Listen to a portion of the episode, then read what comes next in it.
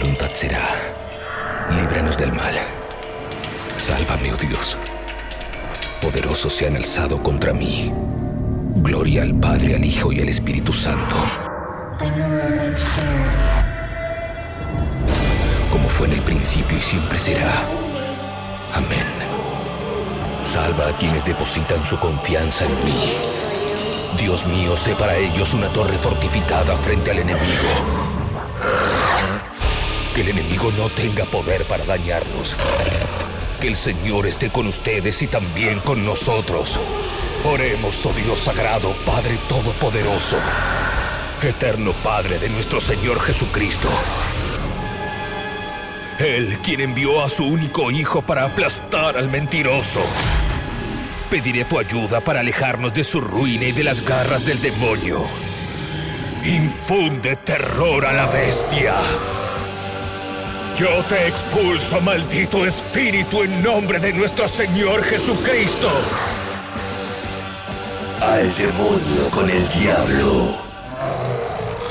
Puro heavy metal.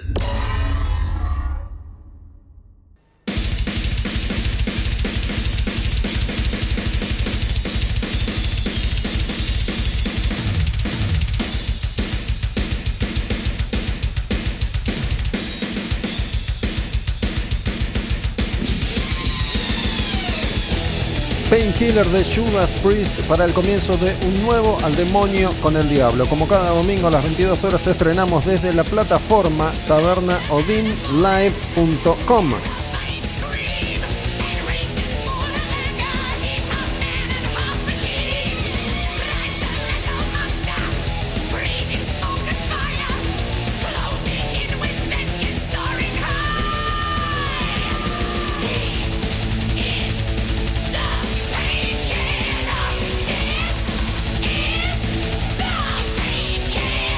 Seguimos en el año 1990, venimos haciendo este recorrido desde hace ya bastante tiempo, arrancamos en 1980 y así sucesivamente, pasando por el 81, 82, 83 hasta este 1990, donde termina, donde cierra el informe del demonio con el diablo.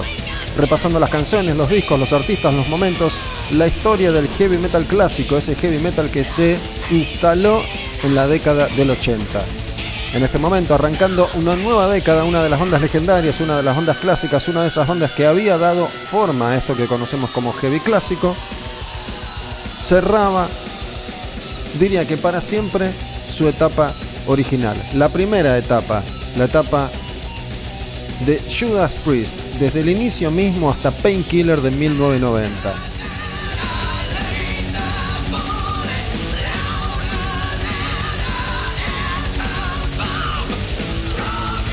¿Por qué digo esto? Porque Painkiller iba a ser el último disco de Judas Priest con Rob Halford en voces durante muchos años.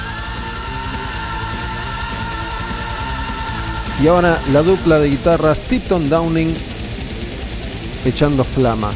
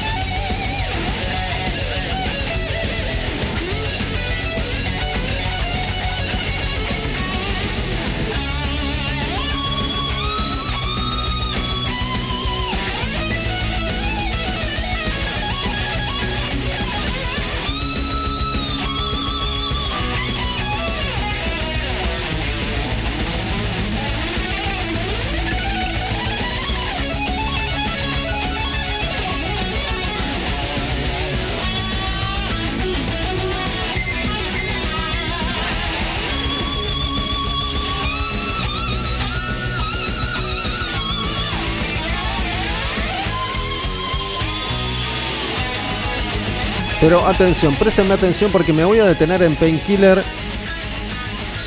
específicamente. Creo que es un disco tan importante que merece que le dediquemos el espacio y el tiempo necesario. Painkiller del año 1990 es uno de los mejores discos de la historia del heavy metal y punto.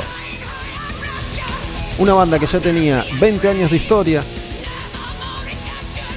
de pronto, casi de la nada, después de un periodo de bajón artístico, de bajón creativo, aparecía con esta bomba que se llama Painkiller. Este es el nombre de esa canción, el comienzo, el inicio de un disco que no da respiro y que mete un clásico tras otro. Arranca con Painkiller, pero sigue con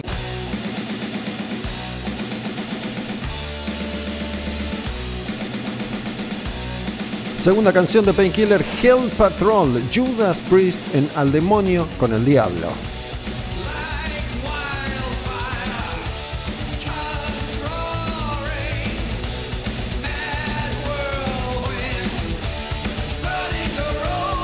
Estamos hablando de un año clave para la historia del heavy metal porque al terminar, al cerrar la década del 80, empiezan a aparecer algunas bandas que iban a convertirse en la renovación del sonido pesado. De hecho, en ese mismo 1990, Pantera editaba su disco Cowboys from Hell. Y Halford miraba lo que estaba sucediendo alrededor de las bandas clásicas de heavy metal. De hecho, llevaron a Pantera de gira y Halford notó que algo con esa banda estaba sucediendo y empezó a sentir que Judas Priest podía llegar a ser parte del pasado.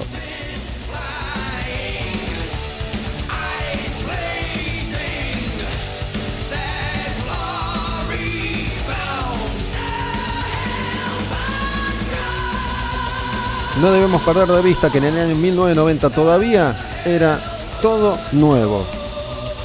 Pantera había crecido escuchando a Judas Priest y ahora Judas Priest aprendía de Pantera y no sin sentir algo de temor, especialmente el cantante, especialmente Rob Halford. Los demás decían, esto es Judas Priest y nosotros hacemos la nuestra. Sin embargo, Halford dijo, esto ya no me cierra. Poco tiempo más tarde, cuando terminara la gira de Painkiller, que no iba a ser tan exitosa además como las giras anteriores de Judas, Halford iba a dar un paso al costado. Pero antes me gustaría meterme directamente en la historia de este disco. Resulta que este disco es el primero de Judas con el baterista Scott Travis. Ese inicio hace un ratito nada más, con ese solo de batería al comienzo de la canción Painkiller, lo iba a imponer como responsable de alguna medida del nuevo sonido Judas Priest. Hasta ese momento, quien grababa, quien tocaba en Judas, después de haber pasado por la aventura de tener a varios bateristas, era Dave Holland. Un baterista que tocaba con un solo bombo, un baterista que tenía un sonido mucho más clásico y no era tan atómico como Scott Travis, que venía de una banda llamada Racer X.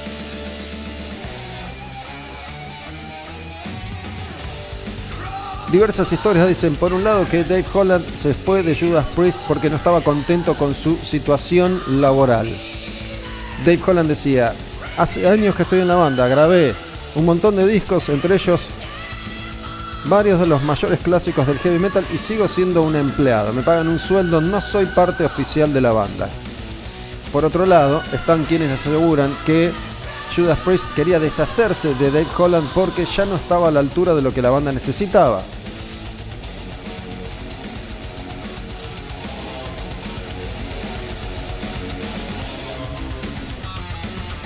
Esta es Hell Patrol y la banda Judas Priest en Painkiller graba un clásico tras otro. Viene ahora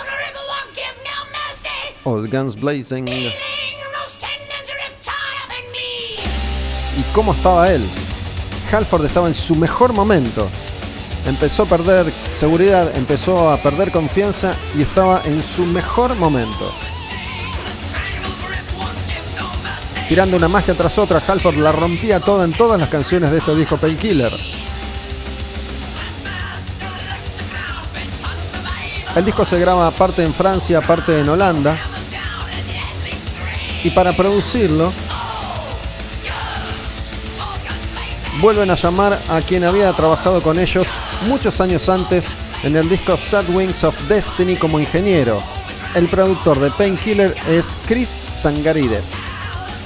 La banda venía trabajando disco a disco con Tom Allom, pero para este nuevo álbum de 1990, Painkiller, deciden que iban a experimentar en el estudio buscando la evolución de la banda.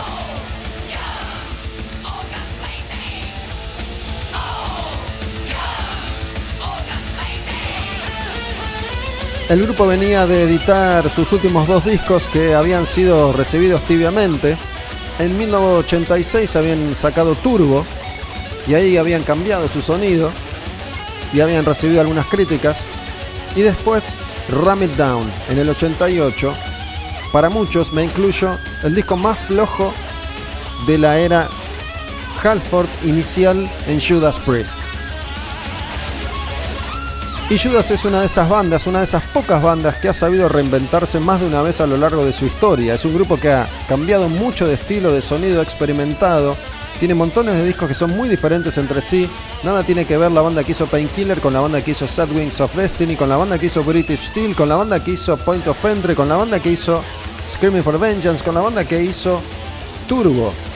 El grupo se reinventó constantemente y ahí radica gran parte de su atractivo. Pero acá estaban en llamas.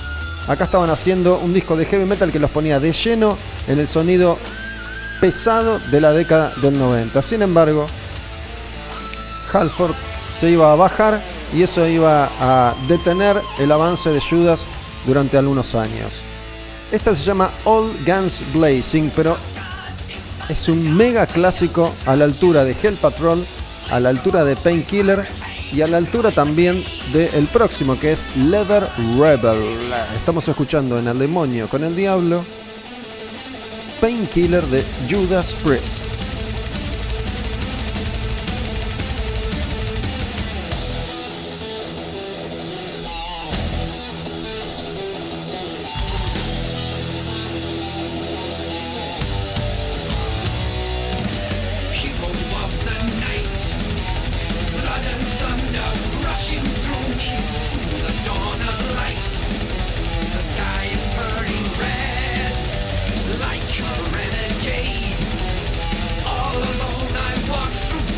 Sin embargo, el lanzamiento de Painkiller se retrasa por una razón, por una cuestión.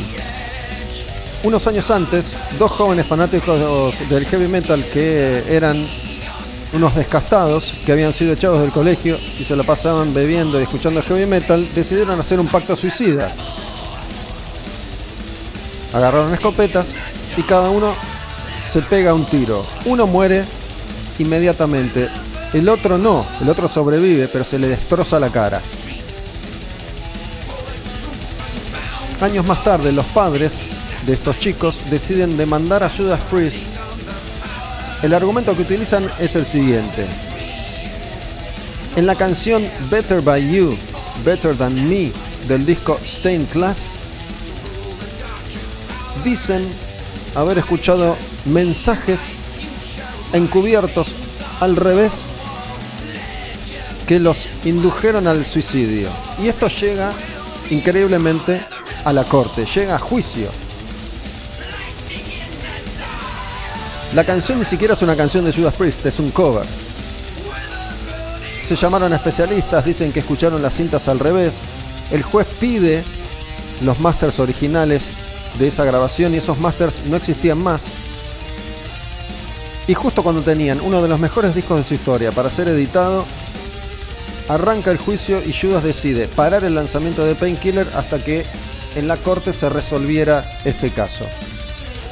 El segundo chico, el que había quedado con la cara deformada, había muerto ya por sobredosis, no soportaba la vida que tenía, con la cara desfigurada, había sido sometido a varias operaciones y termina muriendo por sobredosis. Cuando se realiza el juicio, los dos chicos estaban muertos y finalmente la corte falla a favor de la banda y quedan absolutamente libres de toda culpa y cargo. Y estaban listos entonces para editar finalmente Painkiller. En ese contexto se edita el disco y es recibido con muy buenas críticas, pero tibiamente en el resultado comercial. ¿Qué sucede? La música ya estaba cambiando. Bandas como Judas Priest, como Iron Maiden, eran vistas de alguna manera como dinosaurios y atrás venía lo nuevo. Lo nuevo era Pantera. Lo nuevo era Nirvana, era Alice in Chains, era Pearl Jam que estaban ahí ya asomando. e iban a cambiar la historia de la música. Mientras nosotros seguimos avanzando en Painkiller y esta se llama Metal Meltdown.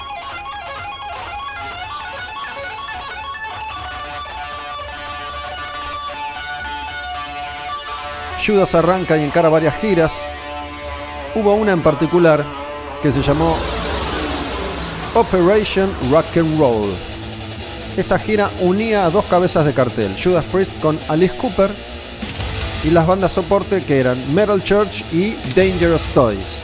Era una unión extraña.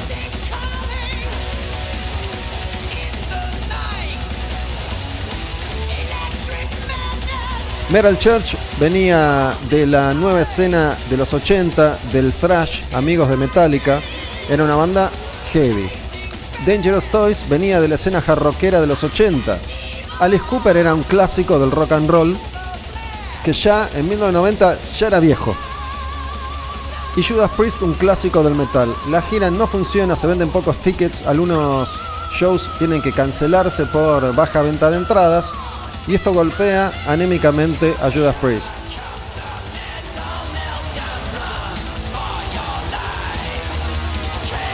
También giran con Cinderella en algunos puntos del continente, del planeta.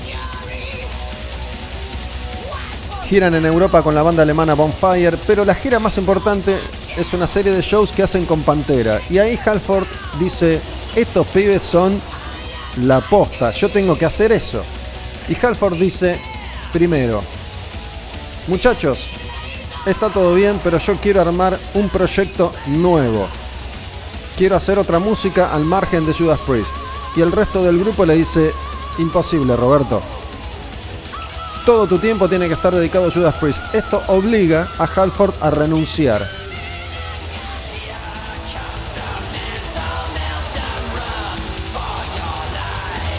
Entonces, oficialmente Halford dejaba de ser parte de Judas Priest. Y así se terminaba, al menos por un tiempo, una de las grandes leyendas del metal. Un par de años más tarde, menos, Bruce Dickinson se iba de Maiden. Los dos cantantes legendarios del heavy metal clásico inglés, los dos principales vocalistas de la historia de esta música, los líderes de Judas Priest y Iron Maiden se iban de sus bandas al mismo tiempo para encarar proyectos solistas al mismo tiempo. Resulta que Halford se tatúa la pelada, se pone bermudas, borcegos y arma una banda que se llamó Fight, yendo detrás de el sonido de Pantera. El grupo graba un disco, World of Words, que está bueno, pero no funciona tan bien como esperaban, no funciona tan bien como en los mejores momentos de Judas Priest. Después de sacar otro disco que estaba más influenciado por Alice in Chains que por Pantera, la banda se separa. En el caso de Judas, están parados unos cuantos años hasta que reemplazan a Halford con Ripper Owens. Graban dos discos, Jubilator que está muy bien y Demolition que no está tan bien. Sin embargo, sostienen el legado de la banda con vida. Y de hecho, la primera vez que vienen a tocar a Buenos Aires es con Ripper Owens. Tocan en obras.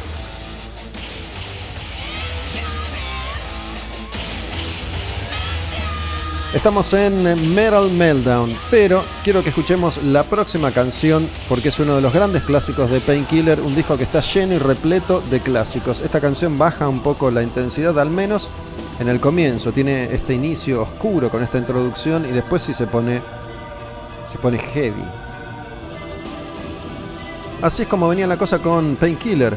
Judas había grabado su mejor disco en años, retomando el sonido clásico que los había hecho legendarios, el sonido de Screaming for Vengeance y Defenders of the Faith, incluso mejorándolo, cambiándolo, experimentando y evolucionando.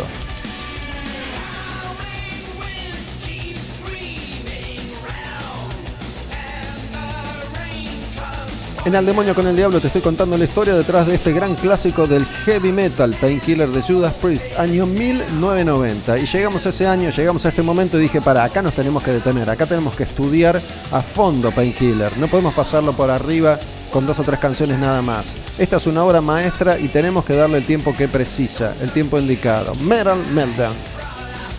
Era la canción anterior y esta como dijo Rob recién, Nightcrawler Beware the Beast in Black. You Know It's Coming Back. Muchos criticaron las letras de Painkiller. Judas nunca fue una banda que se caracterizó por grandes letras, pero estas parecen ser un poco más tontuelas todavía. Sin embargo, las canciones están tan bien, el sonido es tan, tan explosivo que a nadie le importó.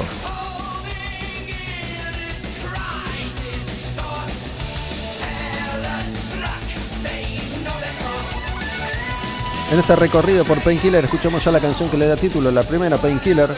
Escuchamos Hell Patrol, escuchamos All Guns Blazing, Leather River, Metal Meltdown y esta es Nightcrawler. Beware the Beast in Black. You know he's coming back.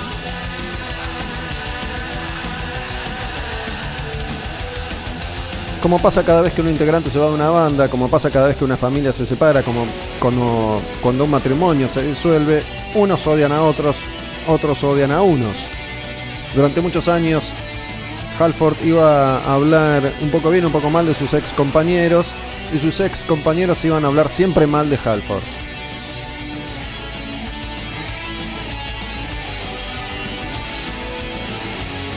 Las historias de estas dos bandas iban a seguir unidas porque en el año 2000 Dickinson editaba un nuevo disco con Iron Maiden regresando a la banda. En el año 2000 Halford regresaba al heavy metal después de haber experimentado con un proyecto que se llamó Two, editando un discazo que es Resurrection. Y poco, poco tiempo después, Halford también iba a volver a su banda Ayudas. Y así están los dos hoy en día al frente de estas bandas legendarias. Vamos con una más. Después de Nightcrawler viene Between the Hammer and the Anvil. El disco que venía sosteniendo la intensidad acá pone un poco el pie en el freno. No mucho. Estamos repasando Painkiller clásico de Judas Priest. Estamos en el año 1990. En un ratito, Topo Yáñez de Orcas hablando conmigo en vivo acá en la taberna, face to face, cara a cara, frente a frente, para que ustedes escuchen después esa charla. Grandes charlas del mundo del metal se están dando en este espacio, en este programa, en esta taberna. Venimos de Terma, Berdichesky, de Rata.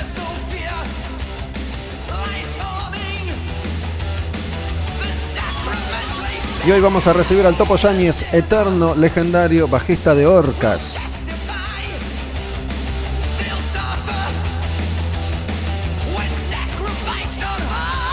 Este año 1990 tiene muchos discos que fuimos repasando y que seguiremos repasando. Muchos discos muy buenos. Pero hay dos discos que he apartado.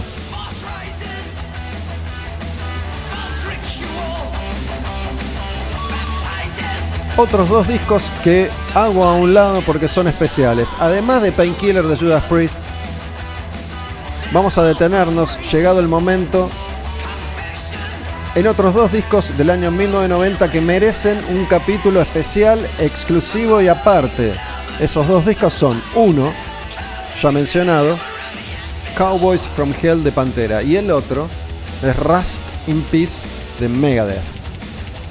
Muchos me preguntan qué va a pasar una vez que cerremos el año 1990. Por ahora les anticipo esto. El último disco, el último repaso, el último momento de 1990 va a ser Rust in Peace. Lo voy a guardar para el final.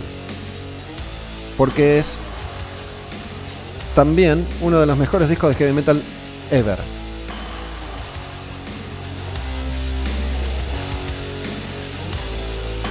Hicimos un eh, lindo repaso por la mayoría de las canciones de Painkiller, editado originalmente en el año 1990. Nos quedan dos.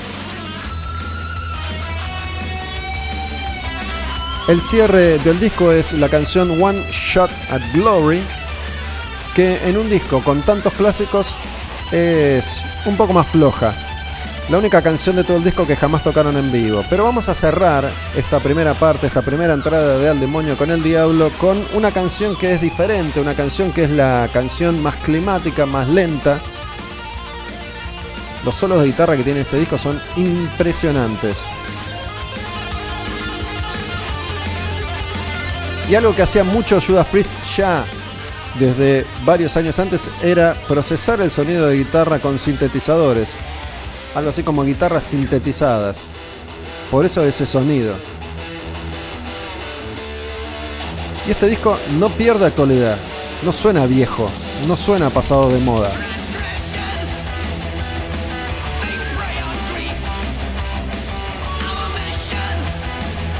Acabamos de darle la importancia que se merece a uno de los mejores discos de metal de todos los tiempos, uno de esos grandes clásicos, uno de esos discos que rompieron cabezas entonces y que si vos estás descubriendo recién ahora, te envidio. Te envidio porque estás descubriendo un tesoro. Hemos desenterrado una obra maestra. Y vamos a cerrar con esta canción, A Touch of Evil, que es una canción más oscura, más densa. Halford está, ¿cómo está en este disco? ¿Cómo está Halford? ¿Cómo cantó en ese disco? Como sabiendo que se iba a ir, convenciendo, ¿sabes qué? Me voy a ir, pero lo voy a dar todo, voy a ponerlo mejor.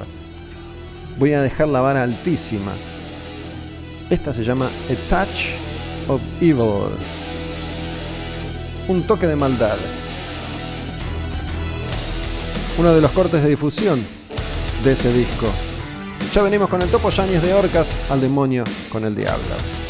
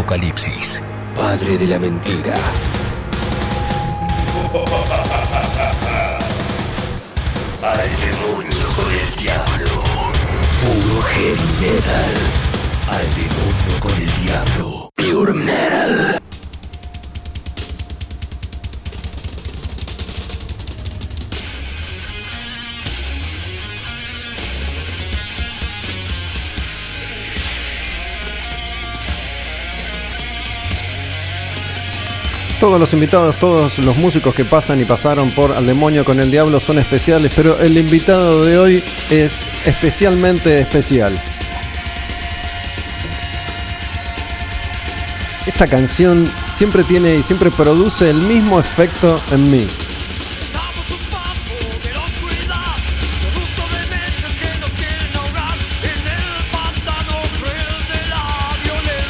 Es una canción que tiene una intensidad y que tiene, al menos así lo percibo yo y así lo percibí siempre, que tiene como una furia, como una bronca que se nota siempre. Cada vez que escuché en vivo esta canción, sentí lo mismo. Esta canción se llama Solución Suicida y es de Orcas y el invitado especialmente especial de hoy es el bajista de Orcas, el Topo Yáñez. Topo, ¿qué haces, loco? ¿Qué haces, Gusta? ¿Todo bien? Sí, qué linda introducción. Y más con esta canción, lo que decías vos, recién mientras hablabas me ponía a pensar de, de esa época, de esos momentos, de la furia, la rabia, y es verdad lo que sí, lo estaba sintiendo mientras cantaban. Eh, qué lindas épocas. Sabés que, bueno, armé una especie de, de compilado de grandes éxitos de Orcas desde que vos empezaste a grabar. Este es el primer disco que grabás con, Sí. con Orcas, que es el segundo, o Inmortales. El primer disco, Reinará la Tempestad, lo grabó Eddie, Eddie Walker, Walker. que después se fue a Letal. Se fue a letal. Y entraste vos. Me interesan esos recuerdos. Digo, ¿qué, qué, qué imágenes vinieron a, a tu mente, Topo? Y justo cuando, cuando arrancó el tema y me, me- me- me retrocedí en el tiempo y me, me puse a pensar en, en ese momento que empezaba a tocar, que me iba de casa a la sala y que todo era, todo era novedoso. Y, y con las ganas que teníamos, ¿no? De, de hacer música y de tocar por todos lados. Este, no teníamos nada, pero no se sufría. Creo que es la edad eso, ¿no? O sea, era, ¿Qué edad tenías vos ahí? 23, 24 años. No teníamos problema de nada, no. Era otra época, otra vida. eh, muchas ganas de tocar, no yo, no. yo no quería que me paguen por tocar, yo era feliz tocando y ahí te está reflejado en ese disco como está grabado. Este disco está grabado en 16 canales, donde ahora grabamos en millones de canales. Recuerdo que estábamos grabando y para que el bajo no se escuche tanto, el, el que, as- el, el ingeniero de sonido me ponía una cinta scotch en, en la consola para que yo no suba más el pote de lo que tiene que pasar, ¿no? Cosas muy, ¿Quién- muy, muy bizarras, ¿viste? ¿Dónde lo grabaron este disco? En Estudios Aguilar. Estaban en Aguilar y, y Cabildo. ¿Y quién era el ingeniero, te acordás? Martín Mansell, que había grabado el disco de Los Brujos, y me acuerdo que estaba grabando un disco que era Reclamala Juan, reclamala Juan es tuya. Kuriaki. Y claro, y me dice, mira Topo Cucha, estoy grabando esto. ¿Y esto qué es? Le digo, es algo que va a salir ahora y va a explotar. Y dicho y hecho, explotó. Lo loco que el ingeniero Martín Mansell nunca supo lo que era una banda de heavy metal, no tenía ni idea. No había ingenieros de heavy metal, nada. Y se hacía todo así un poco. 16 canales, lo cual se lo llevaron todas las baterías. La batería lleva como 9, 10 micrófonos, dos de guitarra, voces, cobre. Hubo cosas que no se pudieron grabar, pero era en la época y los huevos que así suena, ¿no? Está buenísimo. Para, porque vos realmente crees que no había preocupaciones o con el tiempo uno va despejando los malos recuerdos y los hace a un lado. Había otro tipo de preocupaciones, pero éramos muy felices tocando y, y- No sé cómo explicártelo, la edad tiene mucho que ver, porque después empieza a haber otros intereses, ¿no? Las bandas empiezan a crecer, los, los integrantes empezamos a crecer a nivel humano, personal, familia, otros intereses. Lo primero uno empieza a tocar, vivís con tus viejos, no tenés problema de nada, más o menos viene de una familia más o menos media, no tenés problemas, ¿viste? Yo no tuve que trabajar, o sea, la música es un trabajo, pero no tuve que trabajar de adolescente. Solamente mi mamá me mandó a estudiar música para que pueda tocar. Tuve la suerte de tocar en una banda que puedo vivir de la música. Pero eso soy un agradecido, pero creo que tiene que ver eh, t- también la edad, porque lo- los chicos, los, los que- los cinco que estábamos en ese mismo momento, éramos todos de familias iguales, de clase media, donde no teníamos problemas y lo que queríamos era tocar, ¿no? Era- tengo un recuerdo hermoso de esa época, no, olvídate. ¿De, de dónde eras vos, Topo? ¿De qué barrio? De Vicente López, de Villa Martelli. ¿Y la sala dónde estaba? Esa, por lo menos, de esa época. Y nosotros en esa época puedo decir que éramos de Chacarita, de Raviñán y Córdoba. De ahí se gestado, ahí se gestó Inmortales. ¿Cómo, ¿Cómo llegaste vos a Orcas? Me lo habrás contado dos millones de veces, pero si me pones un arma en la mente, en la frente, Sí, sí. no sabría, Sí. No sabría contarlo. Eh, cerca de mi casa ensayaba Letal, en la sala de Miguel, Prato, que era técnico de. Era un técnico de, de amplificadores muy grosso que falleció, muy amigo mío, que yo tocaba con él en una banda que nos llamábamos Kirel. A todo esto, ¿Cómo, cómo se llamaban? Kirel. Kirel. Sí, K de kilo IRR. La banda se llama que yo entro después. Ahí te cuento cómo, cómo es la historia. Este, yo ya quería tocar heavy metal, tenía ganas de tocar heavy metal y me gustaba mucho el bajista de Letal, Pablo Álvarez. Consigo de donde me doy cuenta que, me entero que da clases de, bajo y lo busco, lo busco y ensaya cerca de mi casa. Y voy directamente a buscarlo y empiezo a tomar clases con él. Empiezo a tomar clases con él. Ahí conozco a los chicos de Letal, que estaba Tito García, estaba eh, Charlie Guillen, Claudio Ortiz y Luis Sánchez. Y empiezo a tomar clases con Pablo, pero no, le, no, no hablaba con los chicos de yo, ¿viste? Y ahí mismo estaba Miguel Prato, este muchacho que te digo, y mi Pablo Álvarez me dice, ¿querés tocar el bajo ahí? Aprovechá que lo mejor que hay es estudiar y tocar a la vez. Eso es lo que siempre lo recomiendo también, que yo di clase muchos años. Es buenísimo tocar y a la vez estudiar, ¿no? Y empecé a, a tocar ahí con... Mientras estudiaba con Pablo Álvarez, con el bajista letal, tocaba en Kirel, que era esa banda que estaba ahí en la sala. Y a Pablo Álvarez le sale de hacer la música de una película en Polonia, en Polonia y se va de Letal. Y como yo tocaba el estilo medio Iron Maiden, que ellos se ve que les gustaba, ¿Vos sabías algo ya? Fuiste de cero ahí. ¿a dónde? A aprender a tocar el bajo. Sabía algo, tenía de profesores de barrio, pero no de heavy metal. Sabía de. de- iba a profesores de, de barrio, pero no de heavy metal específico. Estaba buscando un específico. Y lo diré con Pablo Álvarez. Y me hice muy amigo de él. Lo cual, cuando él no venía a dar clases, me dejaba a mí un par de alumnos. Y yo le daba clases, no tan avanzados. Hice una gran amistad con Pablo. Y bueno, y Pablo se va, se va a Polonia a hacer la música de una película y Letal se queda sin bajista. Y como yo estaba siempre con ellos ahí, se ve que me vieron tocar en Kirel, ahí, porque nunca habíamos tocado en vivo con Kirel, pero nos hallamos en la misma sala. Pero estaba todo el día con los Letal yo. Y me dijeron, y para mí fue algo tremendo. Letal tenía Mike Tyson, tenía esos temas. ¿eh? No sé que vos tocaste en Letal también. Sí, fue, un Letal. trueque después entonces que, Claro, que hubo. Mirá, claro, porque ya estaba Oscar Castro en Letal. ¿El Letal también estaba Oscar? Claro, pues, hubo un problema entre ellos, personales. Me encanta porque si uno, si uno empieza a armar el árbol genealógico del heavy metal, en, el, en los orígenes eran 10 y de Claro, esos 10 salieron no- todos. Nos pasamos entre todos. Y todos se pelearon con todos. Todos nos peleamos con todos. Porque Eddie tocaba en Orcas. Claro. Y se va de Orcas. No es que nosotros nos vamos con Oscar. A mí y Oscar nos echan de letal. A mí me echan de letal. ¿Por qué? A mí me dijeron porque no tenía amplificadores. Este, ¿Qué puede ser? Este, y Oscar también lo echaron, que tenía amplificadores. Así que, pero nada, fue un gran paso por letal. Realmente tengo un recuerdo hermoso porque tocar las canciones Mike Tyson. ¿vos ¿Y te llegaste a tocar en vivo? No, jamás. ¿No? No, no, jamás. ¿Solo ensayo? Solo ensayo, estábamos siempre ensayando Linier y me acuerdo que me voy de vacaciones, le digo a los chicos letal que me voy de vacaciones, le digo en un mes vuelvo y cuando volví, este... ¿Te habían echado? Me habían echado. Vino Oscar Castro y me dijo, Topo, nos echaron de letal. Y Oscar me dijo, mira que se fue de Orcas, se fue de Orcas a letal el bajista y el guitarrista. Me dice, yo soy amigo de Osvaldo, me dice Oscar, yo lo conozco ¿Y Osvaldo. quién era el, el guitarrista de Orcas en ese momento? Claudio Ortiz, el yankee Ah, el Yankee. que era fundador de Letal. Lo que Sí. pasa hubo un problema, lo echaron Y volvió. Sí, Oliver Oscar. Lo que hicieron de nuevo. Cuando se fue Pablo, que creo que el problema había sido con Pablo, cuando se fue Pablo, fue Ah, ok. dijeron el topo afuera, habrán dicho que vuelvo yo, y se llevó a Eddie. O sea que básicamente Orcas y Letal son la misma banda. en Sí, es como un River y Boca, claro, nos pasamos. Y yo me fui con Oscar Castro a Orcas y Eddie Walker y Claudio Ortiz a Letal. Mira vos, bueno, ahí está entonces tu, tu historia, tu, tu Es- ingreso es a. Orcas. bueno, vos te, te emocionaste, ¿no? Cuando te dicen, vení, quédate, ya que estamos tocada en Letal, pero después vas a Orcas y el hecho de que fuera la banda de Osvaldo Civile, que venía de B8, ¿era más importante para vos o en ese momento era una banda de heavy metal como Letal?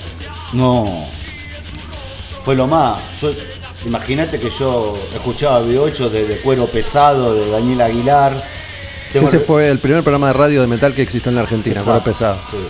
Yo tenía cuatro o cinco cassettes que me habían regalado mis primos más grandes y fui los, los cambié todo en una disquería que no recuerdo que estaba en Liniers y vos se hacían tuerques de discos, de cassette y yo me aceptó cinco cassettes por el de B8 eh, luchando Luchando. por el metal. ¿Y vos qué, qué- qué entregaste, te acordás? Creo ¿Algo? que un par de los Rolling Stones, uno de los Beatles y alguna otra cosa más nacional, algún Boss Day, algo le entregué. Me acuerdo que eran cinco que dije, hijo de puta, me está matando.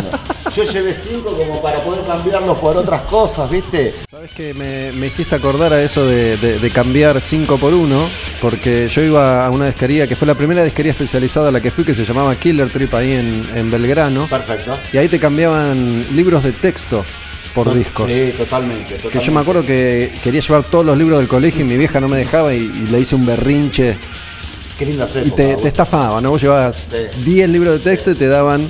Porque había una batea de discos que no se vendían, que eran los importados. Estaban los que sí se vendían, que eran de Brasil, estamos hablando de vinilo.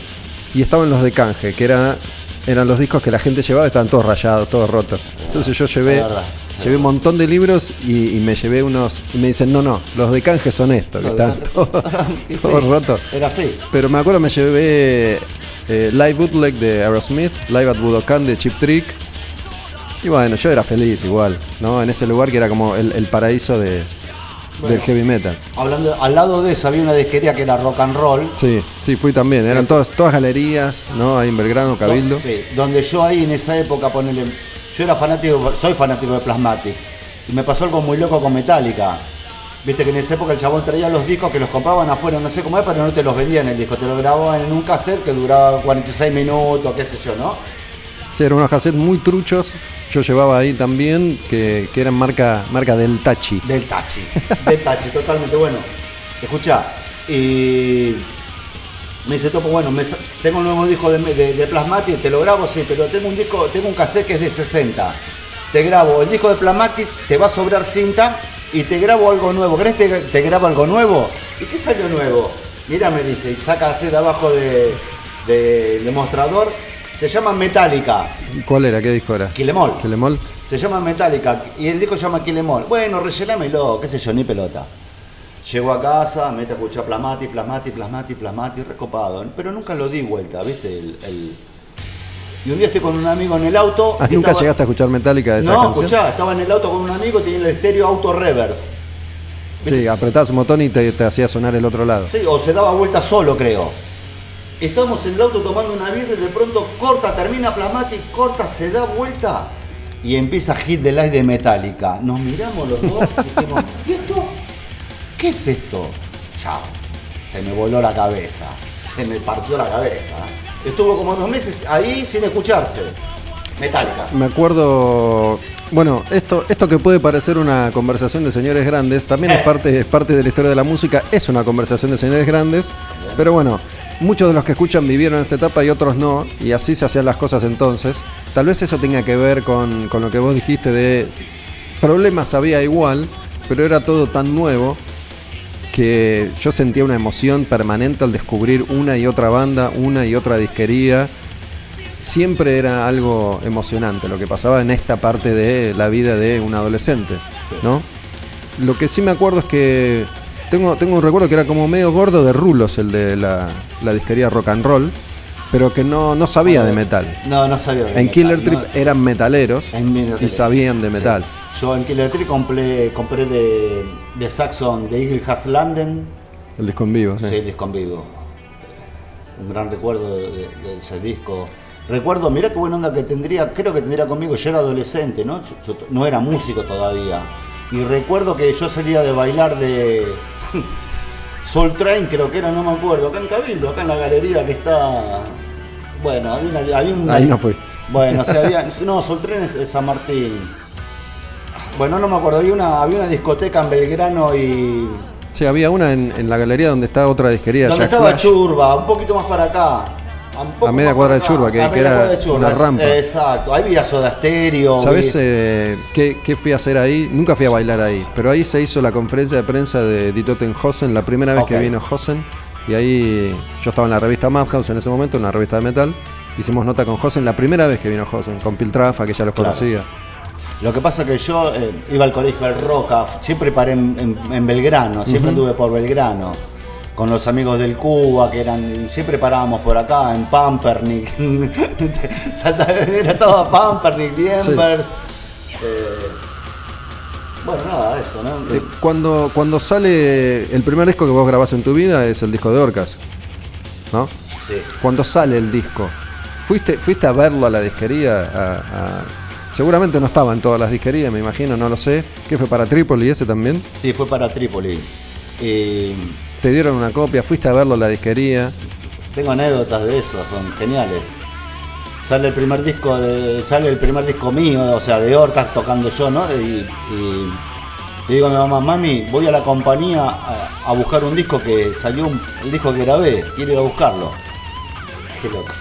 Lo voy a buscar, toco timbre en la oficina, subo, me abren la puerta de la oficina pero con el candado. No me- ¿Pensaron que le ibas a robar? Sí, no sé, no me dejaron entrar a la oficina, yo no lo podía creer. Iba a buscar mi disco. Ya había sido. Ya me había firmado contrato, boludo. o sea. Y me dicen, pará, le digo, vengo a buscar un disco, salió el disco de Orca, quiero uno. Me dice, bueno, aguanta.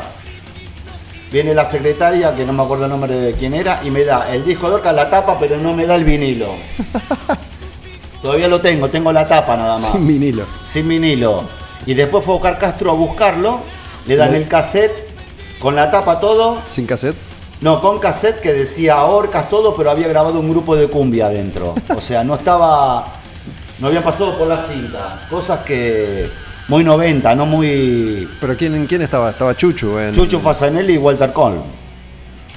Sí, no me olvido más de esas épocas. Estábamos con Ataque 77, Hermética y otra banda punk que había, no recuerdo quién era. Bueno, Triple es el sello de, de Invasión 88. Claro, exacto. ¿no? Sacó Los Muertos Decadentes, a un montón de discos de- esa época. Sí.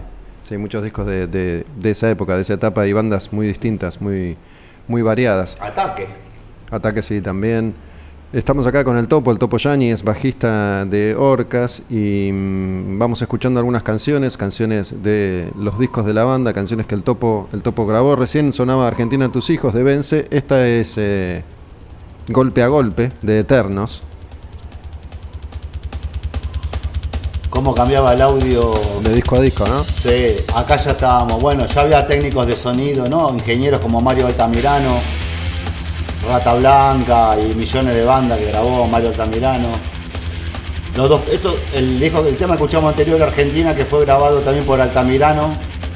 Estos están grabados en los estudios Panda, ya con 24 canales, pero seguíamos grabando en cinta abierta, donde había que tocar de arriba, de abajo arriba o de arriba abajo perfectamente. O sea, no podés pifiar nunca, que hay que volver otra vez, ¿no? ¿Qué significa de arriba abajo, abajo arriba? No, que la hay que tocarla desde que empieza hasta que termina, no puede frenar nunca. Tienes que tocarla perfecta.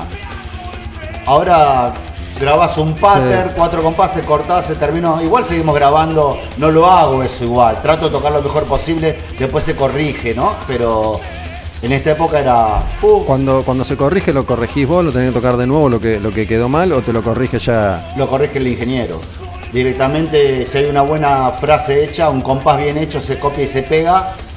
Y si ponele un ejemplo que yo un esté no haya tiempo para hacerlo, se lo arma. O sea que hoy podés... Yo puedo grabar un disco, porque no sé tocar nada. Puedo tic, tocar tic. nota por nota, dejarlas grabadas y te armo una pista de bajo gigante. Claro.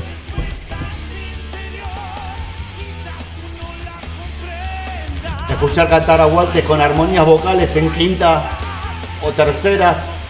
Fue para algo, estábamos con Osvaldo grabando, y después de venir Hugo Benítez, todo. Igual Walter ya había cantado Ve- Vence el disco anterior, pero no había armonizado una respuesta con esa. Cuando hizo eso en el estudio, nos miramos y dijimos, ¿qué es esto? Es buenísimo, o sea. Él grababa varias voces para después armonizarlas. Sí, sí. Sabés que justamente hoy, antes de, de encontrarme con vos, que había armado esta lista, me puse a escuchar y esa es una de las cosas que, que noté. La, la juventud de la voz de Walter en, en estos discos. ¿no? Es diferente la En el, voz. en el disco anterior grita, se grita todo. Acá grita también, pero en Vence grita tremendo. Es una cosa que no se puede creer. La Pero es distinta, tiene. es distinta su voz, ¿no? Sí, Más allá que Walter sabe cantar y canta, Sí, canta muy bien. Se va como eh, haciendo cada vez más grave la voz de disco a disco. Acá se lo nota como más joven. Su voz. Eh, yo tengo discos de una etapa y otra etapa de Orca. Este es mi disco favorito, la etapa de Osvaldo. Amo este disco. Este es el disco que, que celebraron hace poco, Eternos es este. por eso, el disco que hicieron el show ahí en, en el teatrito. Claro. Que celebraron, claro, son Claro, claro. 20 o 30, ¿cuántos eran? Eh, fue este, fue en el 20 años. 98 fue, claro. 20 años fue, hicimos. Es increíble, el otro día hablaba, no me acuerdo con quién, con alguien, que esto de la cuarentena y la pandemia hizo que, que como si, si el 2020 no hubiera existido, ¿viste? Cuando vos decís el año pasado, digo, ya en 2018 pasa, fue esto, digo, no puedo creer porque sí, sí. para mí había sido hace tres meses este concierto. Me pasa, gusta con eh, lo que decís, hago una nota o hablo con alguien y parece que el año pasado, que, que no pasó, o sea, es, es- es muy loco eso. ¿Cómo suena el bajo? Es otra cosa, que hubiese sonado mejor. En la cinta que se graba la música en esa época, que se grababan en una cinta, eran las que había dejado divididos. O sea, ya grabamos en, y dividido había, había grabado arriba de los Jaivas. ¿Te acordás de los Jaivas? Sí. O sea, son cintas que ya estaban, no son cintas vírgenes, pueden sonar mejor. Y di- lo hizo dividido también. Grabó arriba de cintas grabadas, o sea, cada vez va perdiendo sonoridad eso. ¿Se entiende, Gustavo? lo que Eso digo? lo que quiere decir es que el máster de dividido no existe más. No, obvio, y el de Orcas tampoco. Tampoco. Yo, yo lo, lo pisé. Orcas pisó el máster de dividido. Pisar, ¿qué significa? Ah, grabás encima. arriba. Sí, sí, sí. Digo, yo cuando me empecé a enterar de estas cosas, me- no, no deja de darme un poco de pena, un poco de lástima, ¿no? Porque cuando vos decís, bueno, eh, remasterizan la discografía completa de los Beatles, es porque los masters Porque existen están, todavía. Alguien los tiene. Alguien tiene las cintas originales donde los Beatles grabaron. Eh, hablamos de cintas, ¿no? Después ya los archivos digitales es otra cosa. Pero gran triste parte de la historia de la música argentina, no solo del rock o del metal, no existe más porque estos masters No, y de- se usaban uno encima del otro. y de diferentes músicas. Nosotros, de hecho, el- eh, te estoy hablando de Eternos, en, en Vence lo hicimos con grupos de cumbia. Que están esas cintas que son de las compañías, que no quieren comprar cintas y te hacen grabar hasta que la cinta se corte. Te digo otro secreto, cuando grabamos Vence, nos quedó un tema afuera, maldito bastardo, porque la cinta no había más cinta. ¿Ok? O sea, dejamos canción, afu- dejamos canción afuera porque No había cinta. No había cinta. Unas cosas que, bueno, pero... Yo sé era- que eran, era otra eran- época. eran caras las cintas, Sí, pero digo, no, no sé qué tan caras para... para... Sí, Depende de qué discográfica también, ¿no? Pero acá estamos hablando de, de muchas veces de multinacionales, digo, no el caso de Trípoli, pero sí, Sí. compañías multinacionales que también borraban toda la mierda. No, esto- estos dos fueron de fueron de Malasaña, INEMS. No, está bien, pero digo, lo mismo pasaba en No, las no, compañías pero olvídate, Gustavo, claro que sí. No es que solo las compañías chicas No, hacían. no, no, eso lo hacen todos. Y más acá, ¿sabés cómo es acá? Es más, O sea, me, me- me imagino a, a Tórtola, que era uno de los malasaña, yendo Sí. a comprar cintas usadas de los Jaivas al Parque Rivadavia. Sí, sí. Acá tengo que grabar el disco de Orca. Pero qué, qué bajón porque se pierden cosas Igual, fundamentales. ojo, mira, te voy a decir algo que justo, justo me pasó hoy. Todo esto que contamos nosotros, depende cómo uno lo mira, puede parecer o muy miserable o no. Yo converso con gente que por ahí me escribe por, por Instagram, a vos capaz te pasa lo mismo, ¿no? Entonces, vengo hablando con un, con un argentino que está viviendo en Finlandia. Cada tanto le pregunto qué onda, cómo es Finlandia, qué sé yo, y me cuenta, eh, más allá del frío, dice que acá los fineses chupan pero para morirse, no para pasarla bien, para matarse. Y le digo, ¿por qué? Y yo les pregunto, me dicen, muchas veces tiene que ver con, con la sociedad, cómo funciona, con, con los hogares de donde vienen, que son violentos, que vienen ya de padres alcohólicos. Y uno piensa siempre, no, ¿qué problema pueden tener en, en Finlandia? ¿no? Y sin embargo, tienen otros problemas que son diferentes a los nuestros. Y estas cosas uno las puede contar, ¿no? Riéndose. Puede sonar triste el hecho de que no existen esos masters y, y se pierde. Pero bueno, también nosotros vamos haciendo la historia todo el tiempo, ¿no? Estamos acostumbrados a, a hacerlo de esa manera. Totalmente. Aparte, eh, pienso que no solamente eso solamente será en Argentina, pienso que es en, en- en toda, la, toro- en toda Latinoamérica. Sí. Pues, yo tuve la suerte de que Orca me llevó a conocer Europa o Estados Unidos. Este, y tienen otros tipos de problemas. Me acuerdo de estar haciendo una nota en España y voy a hacer la nota y ponen Argentina, ponen la canción Argentina y el, locutor me dijo, pero no hablan de magos, de rosas y de espadas. Digo, en Argentina tenemos otro problema, le digo, sociales tremendo, ollas populares, paros generales. Ustedes tienen otros problemas, ¿viste? O sea, ¿Sabes qué? Me hiciste acordar a algo que también eh, hablé varias veces y lo hablé el otro día. Vos venís de una generación que es la generación, si querés, la, la segunda generación de, de heavy metal en Argentina, ¿no? La primera es segunda. B8, la segunda es todo lo que vino después. Y, y en el heavy metal argentino de esa época siempre se habló de estas cosas, ¿no? De los problemas de la sociedad, de la clase política.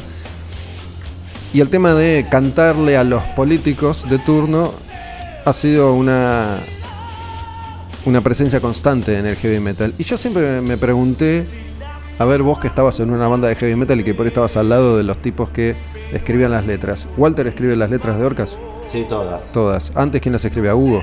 Sí. Hugo. ¿Qué vendría a ser para vos que estuviste ahí grabando todas estas canciones los políticos? Porque, digo, no es que yo compro semillas de político, las planto y me crece, ni compro políticos en el almacén. Los políticos somos nosotros. Digo, es gente como vos y como yo que se dedicó a la política. Pero si durante 300 años, 250 años de Argentina, los políticos son todos iguales, es porque nosotros somos todos iguales. Claro. Entonces a mí siempre me pareció que el heavy metal pateaba como la pelota afuera, como diciendo, todo es culpa tuya, político. No sé cómo lo veían ustedes, vos ahí estando... Eh, creo que la rebeldía y todo eso de hablar contra la política pasa por, por una cuestión de edad y, de momento. Hay muchos discos de Orca que son muy, muy contestatarios, muy políticos.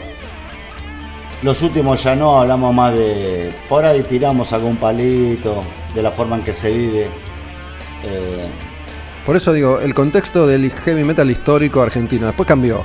Todos madu- maduramos y, y sí, la, cosa pasa hay por otro de lado. nosotros que hablan de cosas espirituales Sí. de nosotros vivencias nuestras. Pero digo, como vos estuviste ahí en ese momento donde el heavy metal se estaba Pero- armando todavía. Sí.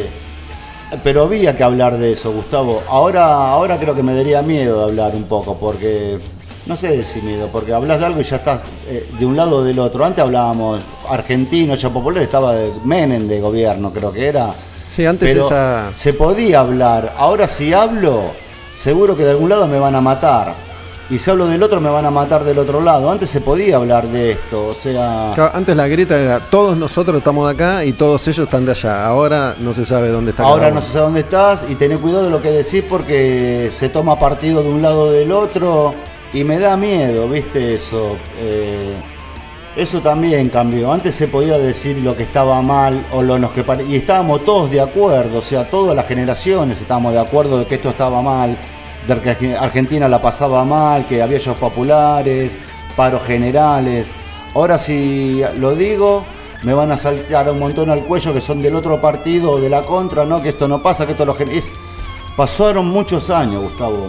Pero sabes que yo te lo planteo y hemos charlado miles de veces porque en, ese momento, cuando yo también eh, era muy, muy chico y estaba empezando a hacer el laburo que hago, esto de, de escribir y de, y de preguntar, muchas veces creo que lo, que lo que yo planteaba tenía que ver más por ahí con la forma en la que lo planteaba, pero en aquellos primeros años... em, casi todos los músicos de heavy metal se enojaban conmigo. Sí. Un poco lo que, lo que yo te quería decir con esto es que a mí me daba la sensación ya entonces, aunque siendo chico no, no sabía expresarlo bien y por ahí era medio agresivo, medio pelotudo por pendejo, pero era como que no, no se hacían cargo de nada. El heavy metal era siempre sufrido, siempre todos me quieren cagar, siempre la culpa es de la afuera, ¿viste? Como si, si el músico no cometiera errores, como si no fueran responsables de, de- de sus propias vidas, en definitiva, ¿viste? Eh, los músicos siempre fuimos estafados y cagados durante toda nuestra carrera hasta que aprendimos a que no pase eso. Eh, no, yo creo que, eh, obvio que los músicos tuvimos también eh, algo que ver en el quilombo. Pero no, no, nosotros la pasábamos mal, no nos hacíamos cargo de lo que pasaba. Lo que pasa es que nos trataban como los jete. Un músico era una porquería, no era una, un acerero y alguien, alguien respetado, alguien con dignidad. Era solamente un vago, un drogadito, un borracho que no querías trabajar y sa- salías a tocar y, y- encima por eso sonabas como los jete porque no había una estructura para que suenes bien. Entonces como que nada era creíble, pero, no es eso. Y es cierto, y mira lo que te voy a decir ahora. Yo me acuerdo que cuando aparecía un músico, si hablamos de metal, que hacía o que podía hacer las cosas mejor y que sonaba bien, te voy a mencionar dos casos que son los que más rápidamente vienen a mi mente, Letal y Walter Jardino. Todo el metal les decía careta, vendido, sorete, porque vos tenés buenos equipos, porque vos sonás bien, ¿quién te crees que sos? Puede ser. ¿O no? Sí, sí, puede. No, sí, estoy seguro, Gustavo, claro que sí. Eh, yo soy un agradecido de haber conocido a Jardino y a Rata de. Orca sé lo que es por muchos consejos que me dio Walter de hablar noches con él de cómo se tiene que manejar una banda de rock. Eh, Letal iba muy bien en una época, claro que sí, me saco el sombrero. Pero nosotros nunca estuvimos metidos en, en esos quilombos de, de quién suena bien o quién suena mal. Osvaldo era muy. En esa época que estaba Osvaldo era, era todo, se manejaba de otra manera. Nosotros queríamos hacer nuestro camino y tocar. Aparte, como te dije antes, para mí era toda una novedad estar con Osvaldo, con todo, era una cosa que ver gente, verlo a, a Iorio, verlo a Jardino. Yo los conocía todo eso por Osvaldo. Eh, Sí, en parte, en incluso- parte sí tenés razón. El, el argentino siempre eh, le mira el culo al otro. A vos te va bien como en la radio y seguro alguien cagó, alguno se cogió, este se compró cuatro autos y le fue. Y no, seguro alguno cagó, alguien se cogió.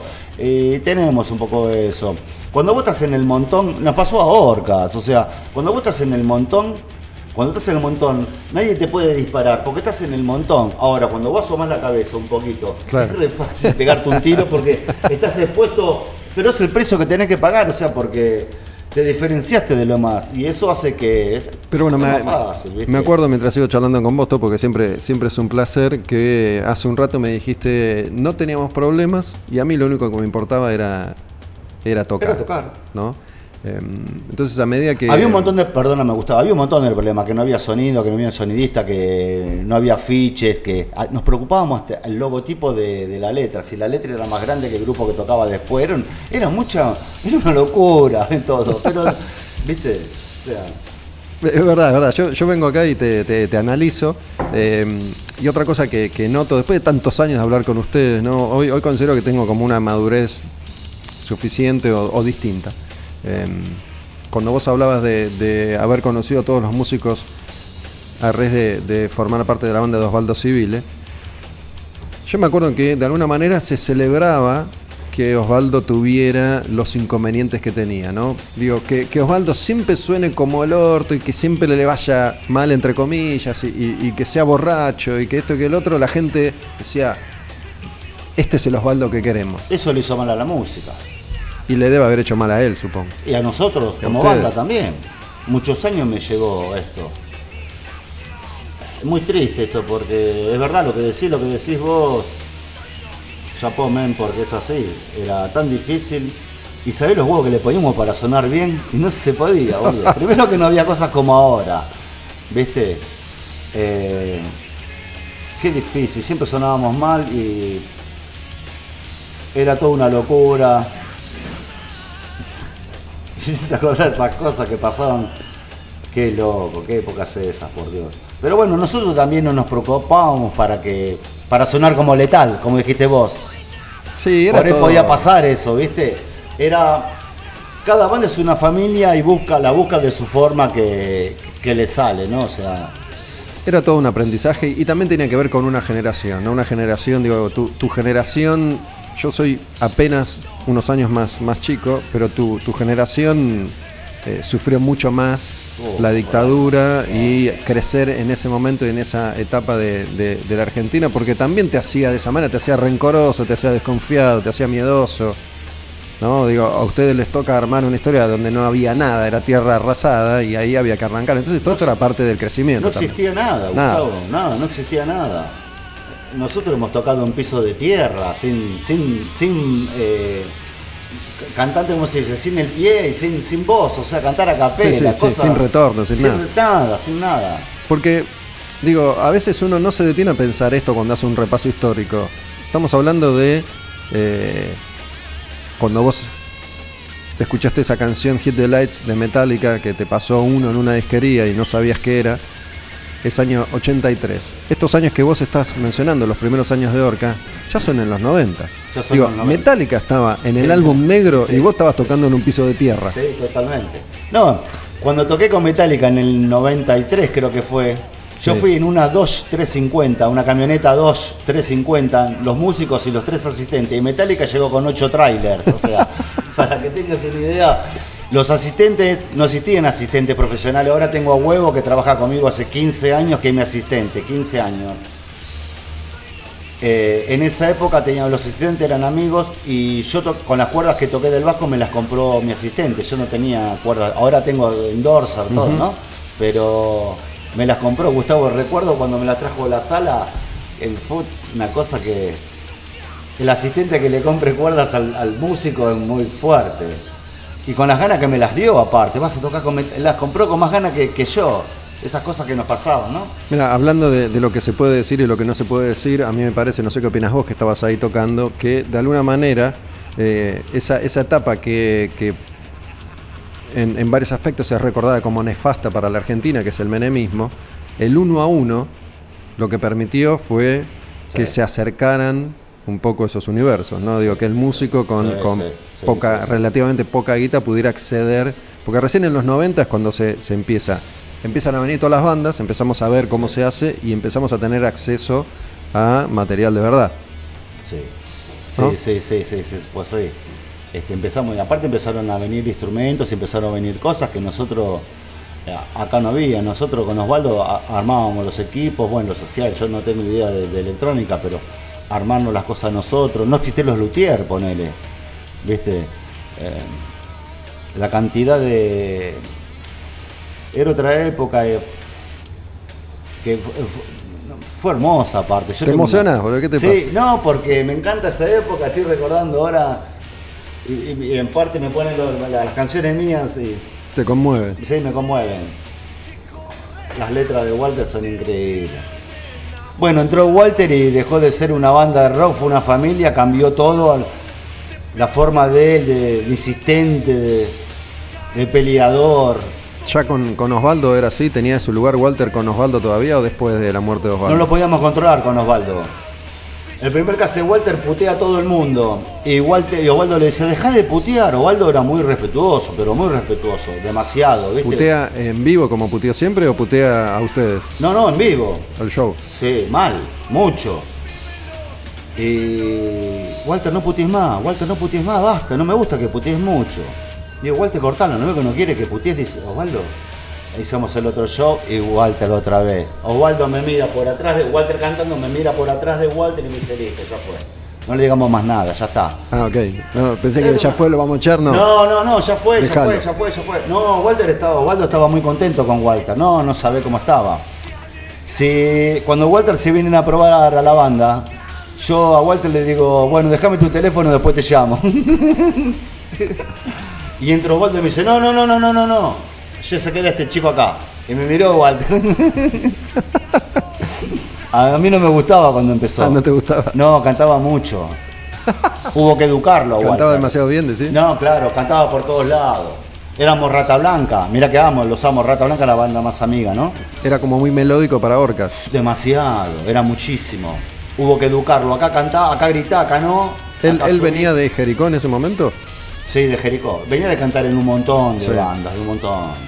Con todos muchos músicos virtuosos. Eso es lo que siempre me, me gustó de Walter, que es, es el oído más fino que tiene de Orcas, el oído más fino es el de Walter.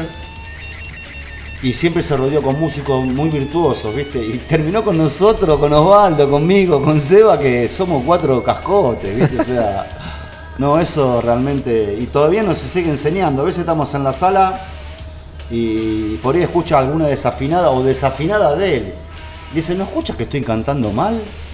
Y no, no me di cuenta. Y es un toque, pero el chabón, viste, hasta él mismo se critica. Pero Walter es así, viste, es muy exigente, demasiado. a veces. Sufre, sufre, sigue sufriendo, sigue sufriendo, Walter. Sí, sí, sí, sí, sigue sufriendo, sí, sigue sufriendo. ¿Y en qué momento te convenció Walter como cantante? Osvaldo dijo, este pibe se queda. Y no, vos, porque yo les daba como una. Primero los, los probaba yo, los cantantes. Probé 42. Walter fue el último. ¿quién más eh, se probó? No, conocidos no vino ninguno. No, no, no, no recuerdo ahora, pero recuerdo que fueron. Walter fue el 42. Fue el último. Eh, Walter cantó. Los probábamos a todos con Metal Trashing Mad de, De Anthrax. de Anthrax. A Waldo le cantaba y estábamos buscando un cantante así y todos venían cantando como Hugo Benítez, que es lo que no queríamos, queríamos un cantante agudo, medio melódico.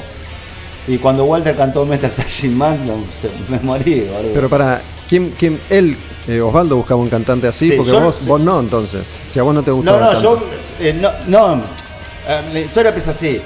Probamos en la sala los cantantes, yo lo escuchaba, decía cuál me parecía que me gustaba o no. Después Osvaldo que no entraba a la sala porque los pibes se ponían muy nerviosos y todo Osvaldo. Yo los probaba yo a los pibes. Osvaldo se quedaba escuchándolo de atrás de una puerta. Y él entraba o no entraba. Y Walter cantaba mucho para mí. Le digo, bueno, déjame el teléfono y después te llamo. Obviamente que Walter lo, Osvaldo lo estaba escuchando. Eh, pero dijo, no, no, en el momento dijo, listo, se queda el gordo, se queda este, se queda este, y listo, no digo más nada, se quedó, se quedó bueno. Gracias, campeón. Estamos acá en la taberna, acaba de llegar una cerveza más para, para el topo, charlando un poco de, de la historia, esos momentos que a mí me gusta recordar, porque siempre hay algo nuevo para, para contar. De hecho, mira, en el programa anterior estuvo Terma, Terma Berechesky, Oh. original de Rata Blanca, y contó un montón de cosas que yo no había escuchado nunca, ¿no? De, Lo adoro. Esta, digo, a mí las cosas que me gusta que salen es esto. Walter estaba, eh, Osvaldo estaba escondido para que no lo vieran, para que no se pusieran nerviosos. Son, son cosas que a mí me resultan más interesantes que otras, como, no sé, Mirá. que a tocar a Londres, qué sé yo. Armat, ha- hablaste de los pibes de rata, yo soy muy amigo de ellos hace muchos años. Recuerdo yo estar en la sala cuando probaron a Barilari.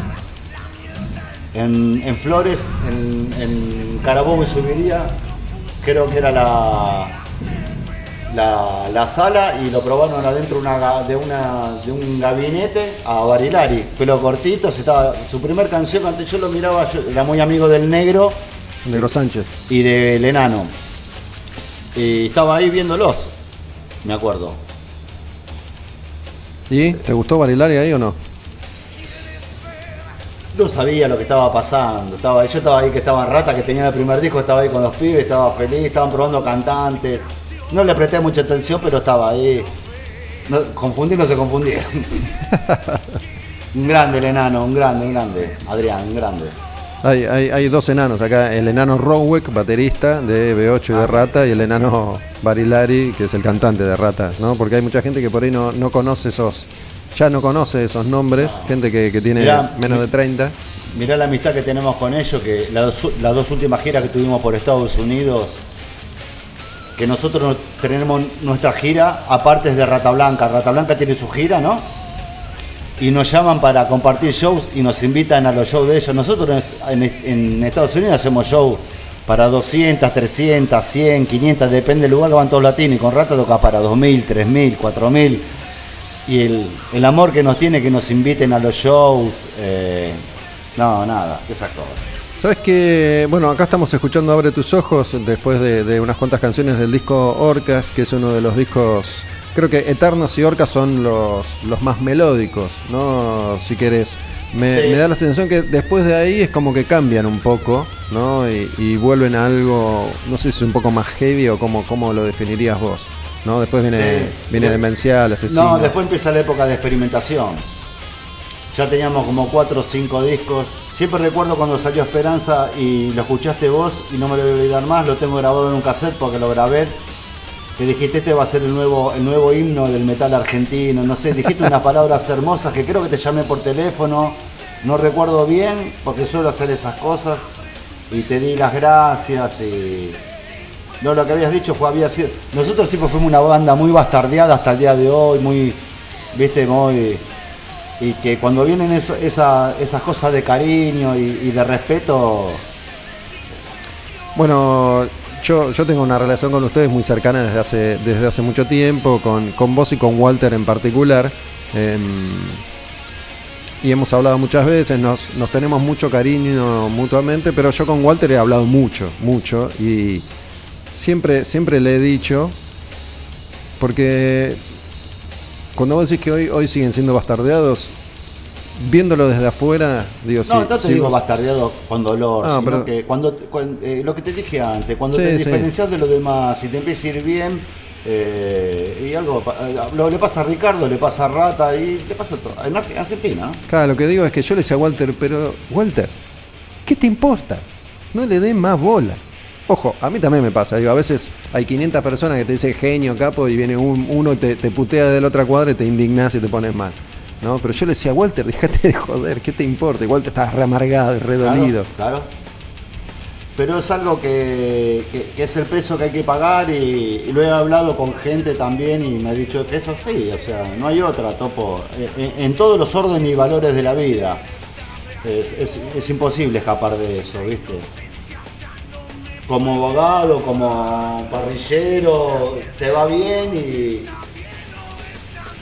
Pero bueno, es el precio a pagar, estoy dispuesto a pagarlo, no tengo ningún problema, o sea, Topo, bueno, muchísimas gracias por acercarte acá a la taberna, Taberna Odín, donde grabo siempre al demonio con el diablo, un programa de heavy metal. Estrenamos cada uno de estos programas los domingos a las 22 horas, 10 de la noche, en la plataforma tabernaodinlive.com. Y todos los programas además están disponibles en Spotify. Van ahí, buscan Taberna Odin Live y aparecen todos los al demonio con el diablo. Un placer siempre encontrarte, Topo. Bueno, ¿cómo, cómo, cómo estás hoy, no? En esta etapa que es tan rara para todo el mundo y que no sabemos bien eh, qué esperar o, qué dejar de esperar, ¿no?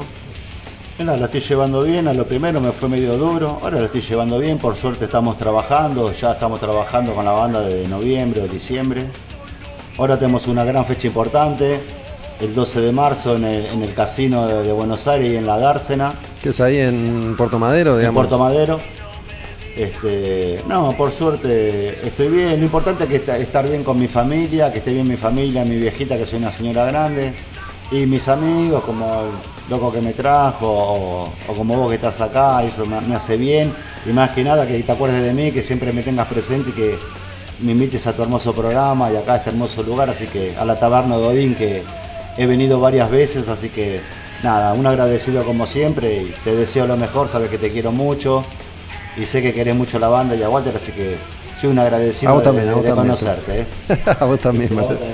Bueno, yo de hecho ayer estuve en- con Iván, que, que está acá siempre haciendo un programa conmigo, que es el dueño de, de la taberna. Estuvimos en la otra taberna, que, que era Taberna Odín Devoto, ahora es Taberna Odín Club. Y mm, nunca me dijo, mirá que ya hace seis meses, no sé, que nos conocemos con Iván. Porque vos, ustedes, me acuerdo fuimos con, con vos, con Seba y, y con Matías. Mati, de, que era de Mastifal, a Taberna Odín. Yo no conocía el lugar y la, la primera vez que fui, fui con ustedes y él estaba, él nos vio. Nunca me dijo que. Iván, nunca me dijo que, No, que- no, que me había visto ahí. nosotros, sí, nosotros íbamos siempre. Siempre, Después de un show, íbamos, zona- somos más o menos cerca y íbamos, siempre íbamos, sí, sí. sí. Topo. Un placer, un abrazo. Mira, tengo, tengo dos opciones. Eh, hoy, como te decía antes de, de venir para acá, estuve escuchando estas canciones y escuché Fuego sin Luz y me, me- ya la conozco la canción, Sí. pero dije, tengo ganas de cerrar con esta canción. ¿Estamos de acuerdo? Sí, escuchamos todo, encanta, todo el. Incandescente metal durante estos minutos de charla, así que si te parece cerramos con esa. Dale, me encantó. ¿Eh? me Es una de Reviviendo Huestes, Fuego sin Luz, Topo Yáñez, bajista de Orcas en Al Demonio con el Diablo.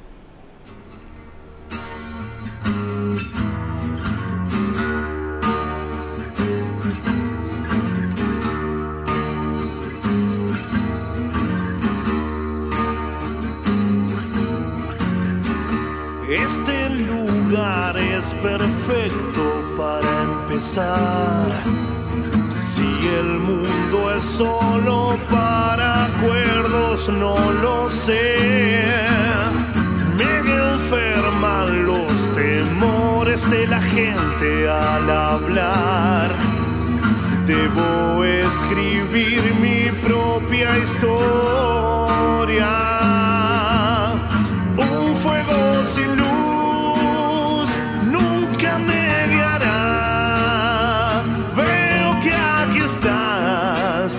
escapando de la soledad. Un fuego sin luz nunca me guiará. Veo que aquí estás, escapando de la soledad. ¿Quién te guiará en la oscuridad?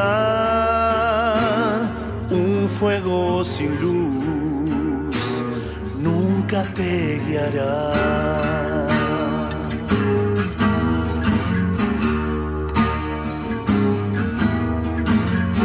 Estoy corriendo y no sé si quiero parar.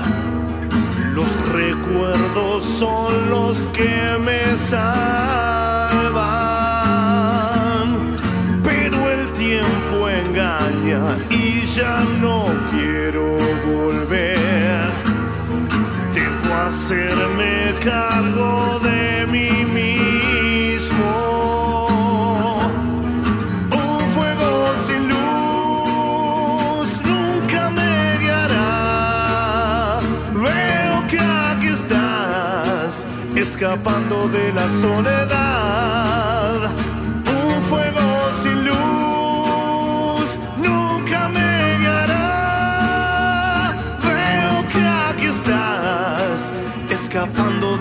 Soledad. ¿Quién te guiará? en la oscuridad, un fuego sin luz nunca te guiará.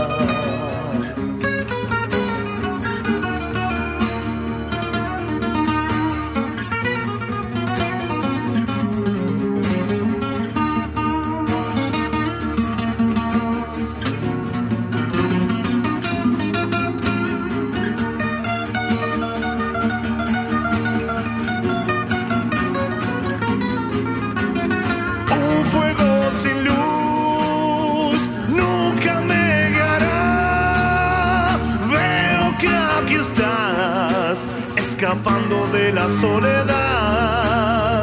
Un fuego sin luz nunca me guiará. Veo que aquí estás, escapando de la soledad. ¿Quién te guiará? en la oscuridad, un fuego sin luz nunca te guiará.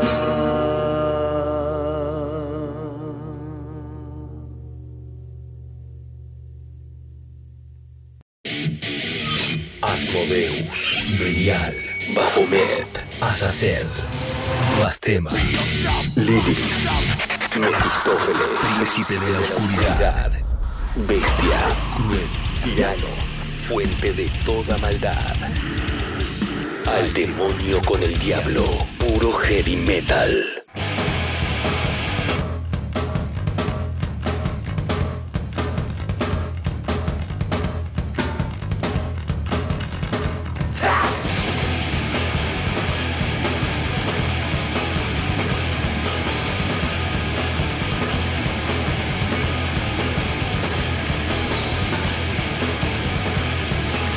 Seguimos en Al Demonio con el Diablo. Recién tuvimos una hermosa charla con el Topo Yáñez, bajista de Orcas. Charla emotiva, conmovedora, parte de la historia del metal argentino.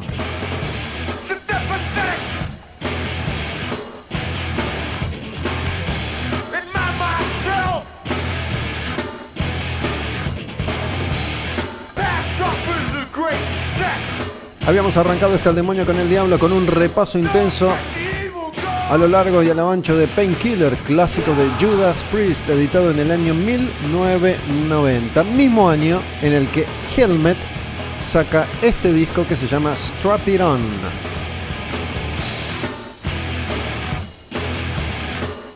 Y acá ya nos metimos de lleno en lo que iba a ser, en lo que era, en lo que estaba haciendo en ese momento la renovación de la música pesada.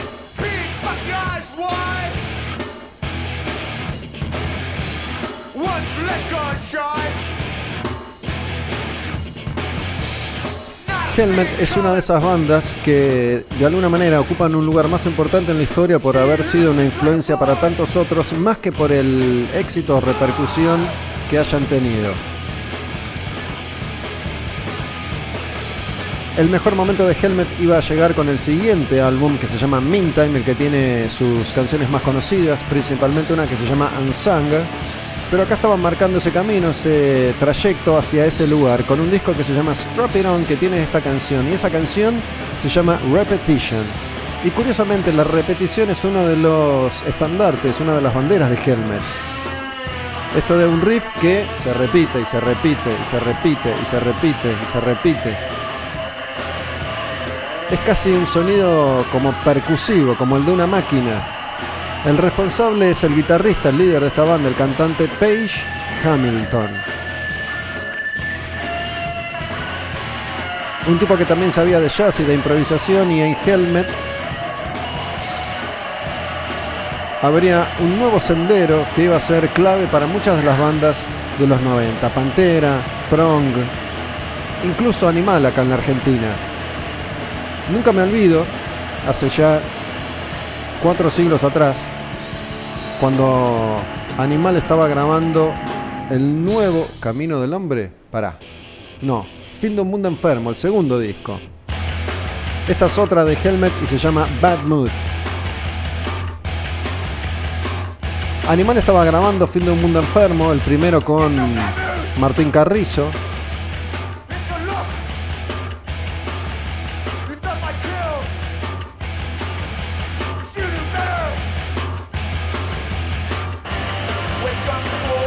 y me invitaron al estudio un día a visitarlos.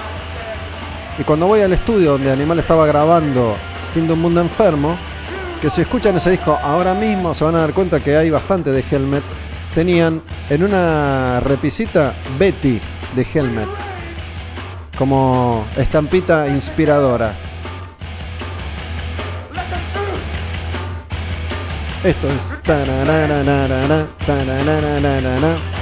El sonido seco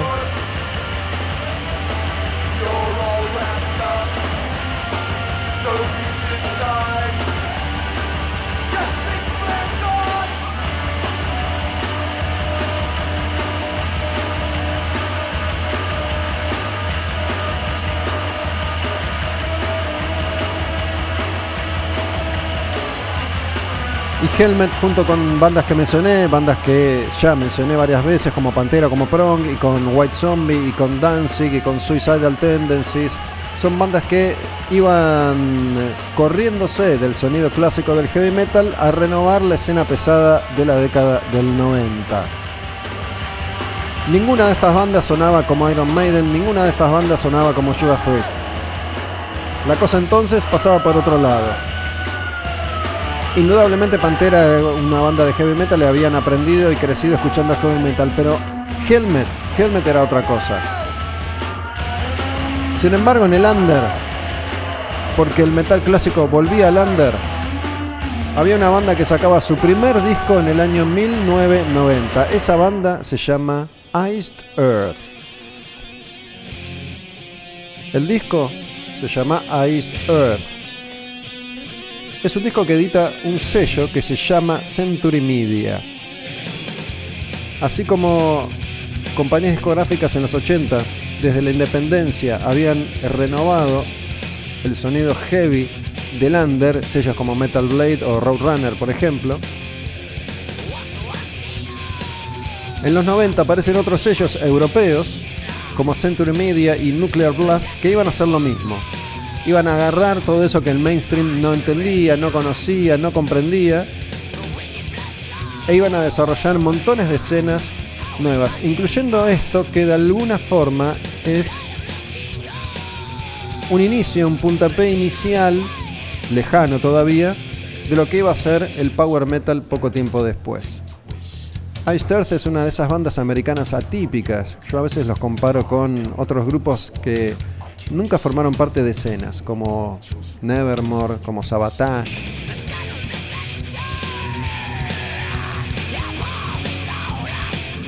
Curiosamente, esta banda fue noticia en los últimos meses. ¿Por qué?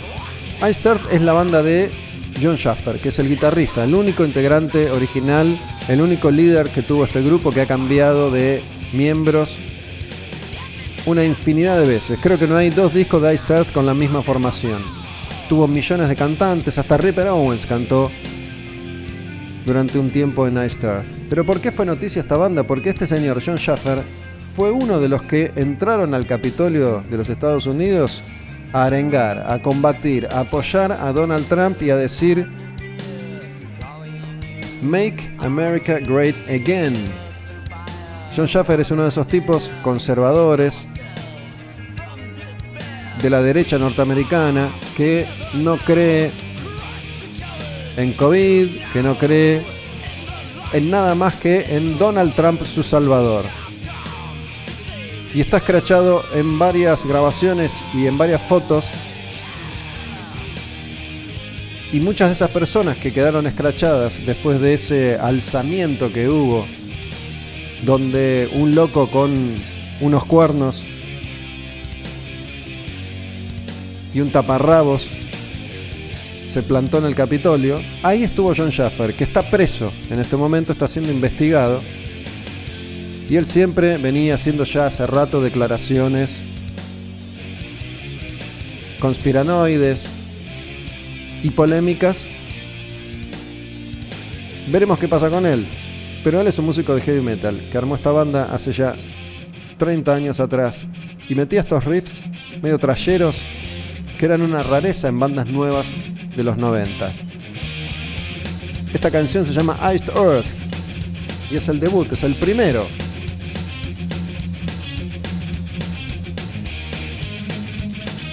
Me acuerdo cuando descubrí esta banda, que fue en este momento, me gustaban mucho estos riffs. Era algo raro para esa época, para ese año, donde todo era nuevo.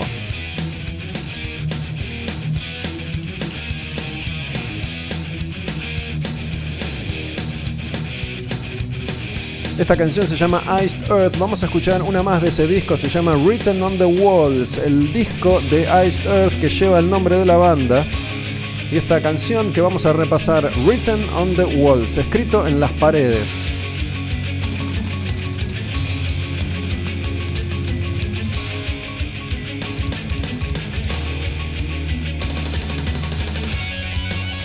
Este es un disco que si hubiera salido en 1985 podría haber tenido mucha más repercusión de la que tuvo. Pero en ese momento, en los 90, el heavy metal clásico no es que desaparecía, de alguna manera volvía a las bases.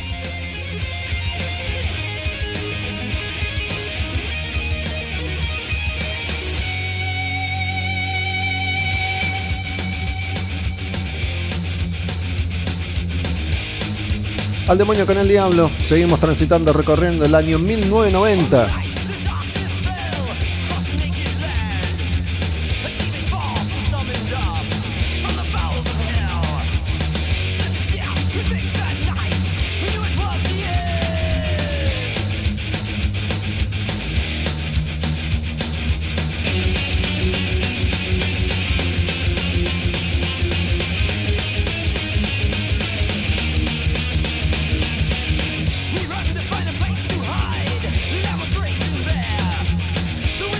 Iced Earth iba a ser uno de esos grupos que iba a sostener la bandera del heavy clásico en alto mientras casi nadie quería tocar a este sonido.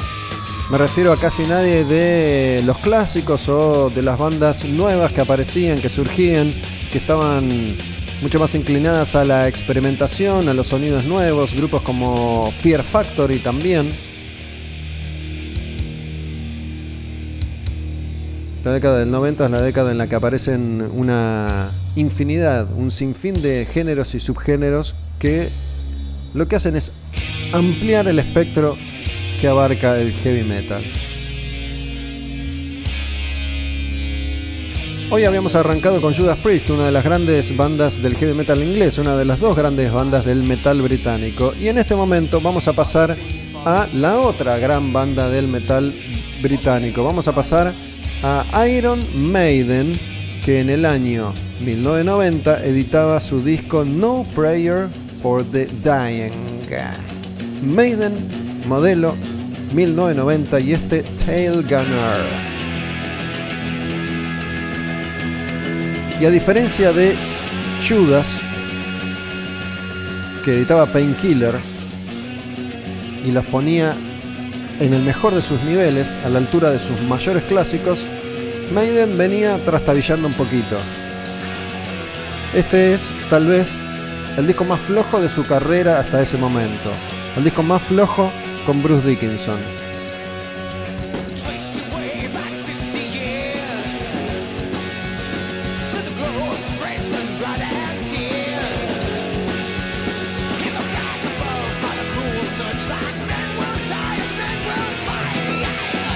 Pero ojo, cuando decimos flojo Iron Maiden estamos hablando de flojo para Iron Maiden. No es un disco flojo si lo comparás con otros discos que salieron en otros momentos. Pero Maiden venía de una seguidilla que había arrancado con Number of the Beast, el primero, con Dickinson en voces, y de ahí Peace of Mind. Power Slave, Somewhere in Time y Seventh Son of a Seventh Son. Ese era hasta la aparición de este No Prayer for the Dying, el último disco de Maiden. Para muchos el mejor disco de Maiden, el Maiden más intenso y más progresivo hasta ese momento, hasta esa época. Pero cuando sale No Prayer for the Dying, Maiden, igual que Judas, igual que todos los clásicos de ese heavy metal de los 80, igual que Dio, igual que Accept, igual que todas las bandas principales, veían como el cambio de década los ponía en un lugar incómodo, los ponía como algo viejo, pasado de moda. Pero a ellos no les importaba nada, seguían adelante. Y cuando digo a ellos, los saco a Bruce Dickinson, porque Bruce Dickinson, como Halford, también estaba tomando nota. Estaba diciendo, para, ¿qué está sucediendo acá? ¿Somos unos viejos chotos? ¿Estamos pasados de moda? ¿Me tengo que ir de Maiden? ¿Tengo que ir a hacer otra cosa? Bueno, se iba a quedar para un disco más, Fear of the Dark. Y después sí, se iba a ir de la banda para recorrer su camino. Ahora, lo que entendieron Dickinson y Halford con el paso del tiempo es que se necesitaban mutuamente si es que querían estar ahí, en la cima, en lo más alto. Halford necesita ayudas, Dickinson necesita a Maiden. Porque todo bien, cuando reniegan de esto que les había dado fama y fortuna, orgullo, pasión y gloria, y se van, se dan cuenta que después lo extrañan. Que quieren seguir llenando estadios, que quieren seguir yendo estrellas, que quieren seguir volviendo loca a la gente cantando esas canciones que son sus canciones más logradas, más conocidas. Entonces, vuelven a casa.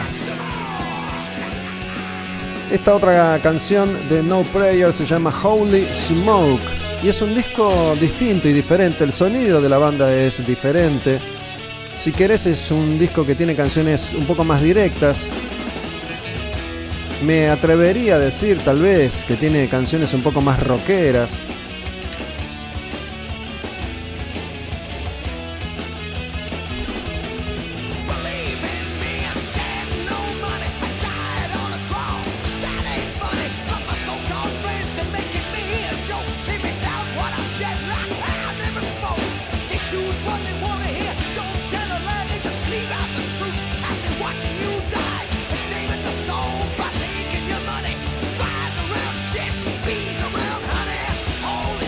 Este disco es el primer disco de Maiden en esta etapa, la etapa clásica, sin el guitarrista Adrian Smith, que se va antes de la grabación de este disco y es reemplazado por Yannick Gers, que había grabado el primer disco solista de Bruce Dickinson, Tattooed Millionaire, y que había, ta- había tocado también con eh, Ian Gillan.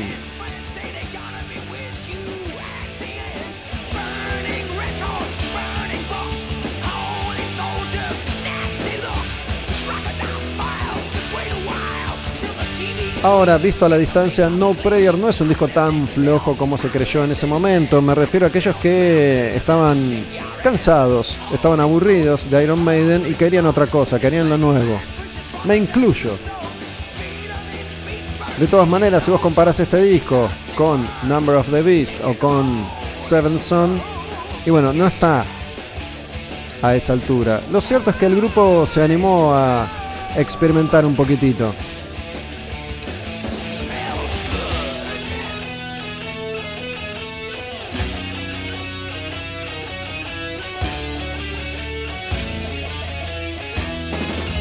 Hacemos una última canción de No Prayer for the Dying, el disco que Iron Maiden sacaba en el año 1990, ya sin Adrian Smith y poco tiempo más tarde sin Bruce Dickinson. Esta que vamos a escuchar ahora se llama Bring Your Daughter to the Slaughter.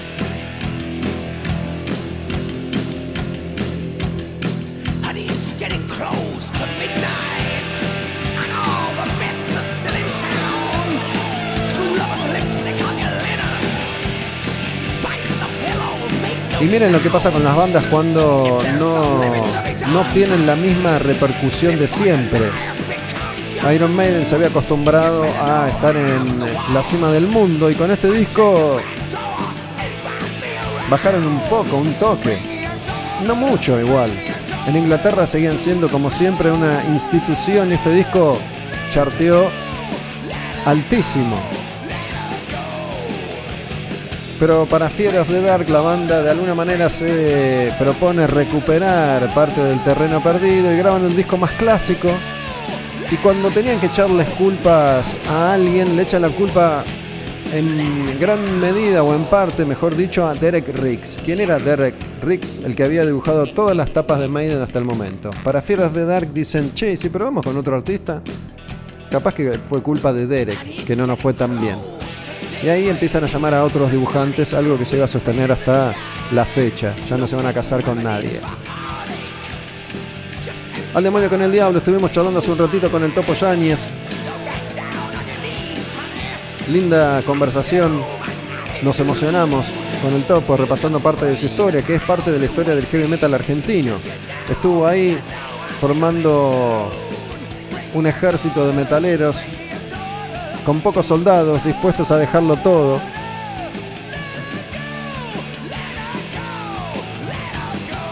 Construyendo desde cero una escena que en Argentina hasta B8 no existía.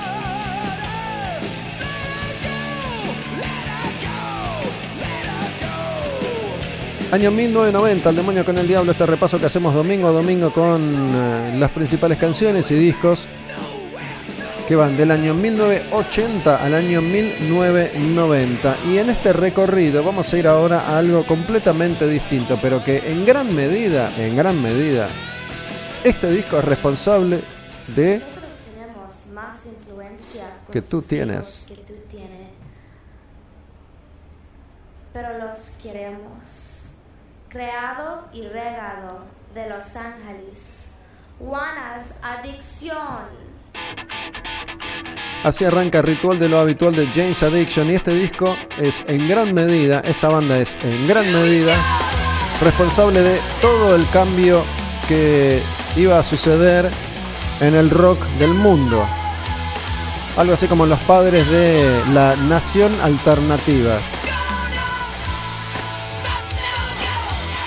Increíblemente, cuando aparece Nirvana, James Addiction se había separado ya, o estaba en eso.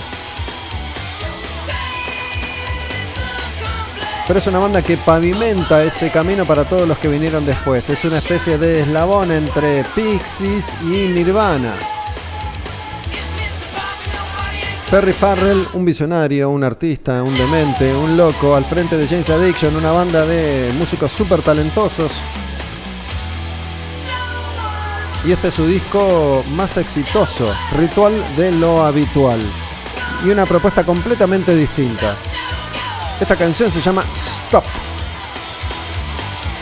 Y dicen quienes vivieron esa época de James Addiction que la banda era de otro planeta, que los shows en vivo eran constelaciones de galaxias rockeras y cuatro dementes, siempre sobre el filo, siempre al borde. experimentando, probando todo,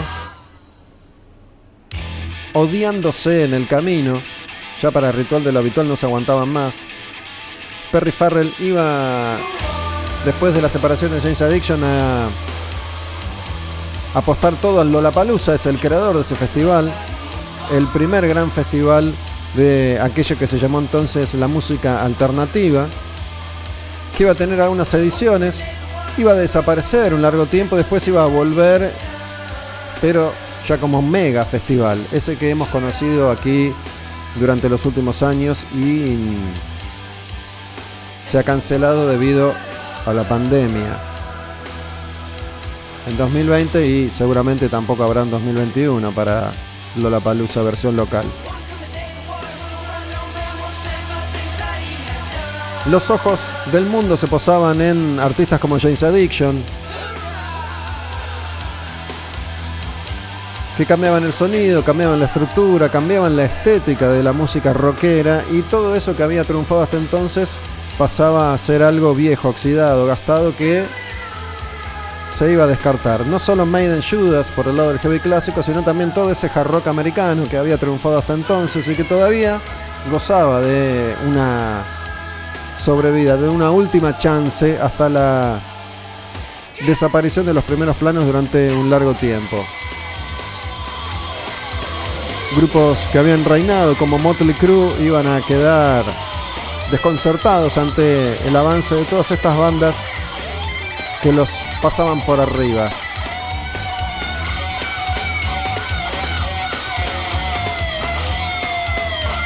Y Dave Navarro ahí, el guitarrista, tirando sus magias.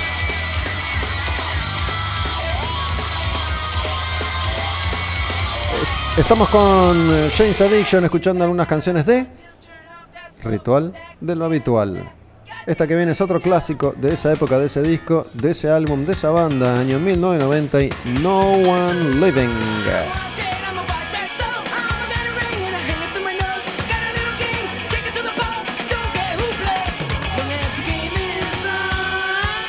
Llegando así al final de otro quemar, de otro al demonio con el diablo, programa de heavy metal que semana a semana grabamos acá en la taberna Odín en Palermo, Honduras y Tames. Invitamos a músicos argentinos. En las últimas semanas han pasado por acá, se han sentado frente a mí artistas como Canario con piano de Plan 4, como Gonzalo de Mato Grosso, Hoy el Topo Yáñez de Orcas, la semana pasada Terma Verdicheschi de Rata Blanca. También vinieron músicos de Against, de Güemes, de Nueva Ética.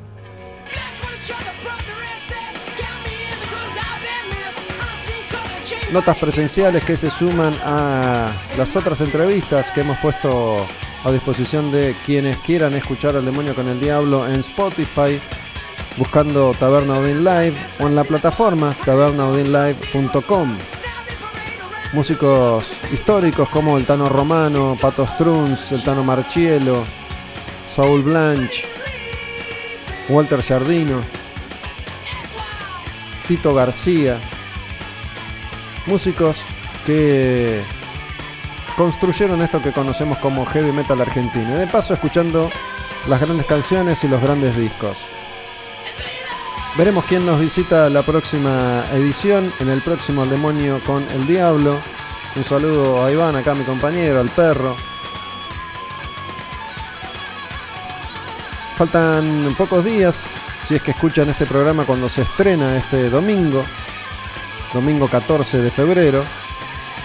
Faltan pocos días para la presentación de Flema acá en la taberna, concierto por streaming. Pueden conseguir sus entradas en alpogo.com.